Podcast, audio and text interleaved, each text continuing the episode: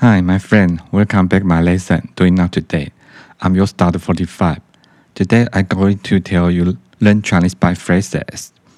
Trash talking. Trash talking. T R A S H T A L K I N G. In Chinese means 说别人的坏话。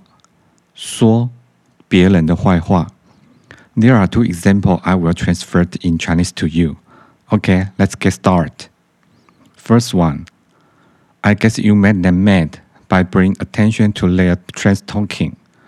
I just don't have the courage to deal with my two co-workers who talk trash about my boss.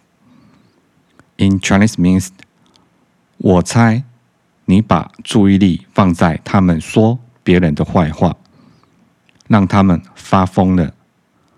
我只是没有勇气和我两位同事 打交道。讨论我老板的坏话。I guess you made them mad by bringing attention to their trash talking。我猜你把注意力放在他们说别人的坏话，让他们发疯了。I just don't have the courage to deal with my two coworkers who talk trash about my boss。我只是没有勇气和我的两位同事打交道。谈论我老板的坏话。The second example is I'm sure he had his reasons for rejecting their proposal. I have a lot of respect for my boss, and that is why their trash talking him bothers me so much. In Chinese means 我相信他有理由拒绝他们的提议。 我非常尊重我的老板。这就是为什么他们说别人的坏话让我如此的困扰。I'm sure he had his reason for rejecting the proposal。我相信他有理由拒绝他们的提议。I have a lot of respect for my boss。我非常尊重我的老板。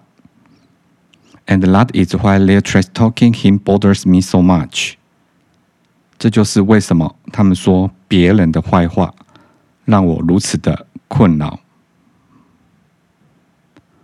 Okay, let me repeat again.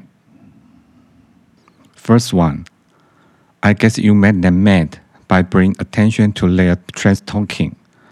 I just don't have the courage to deal with my two co-workers who talk trash about my boss.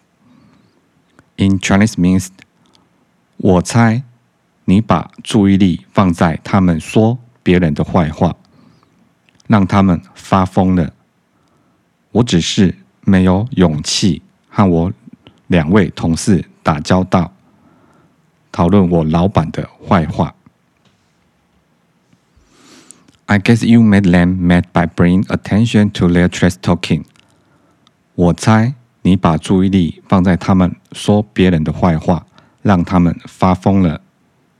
I just don't have the courage to deal with my two coworkers who talk trash about my boss.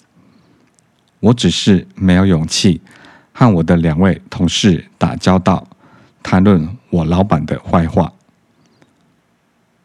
The second example is I'm sure he had his reasons for rejecting their proposal.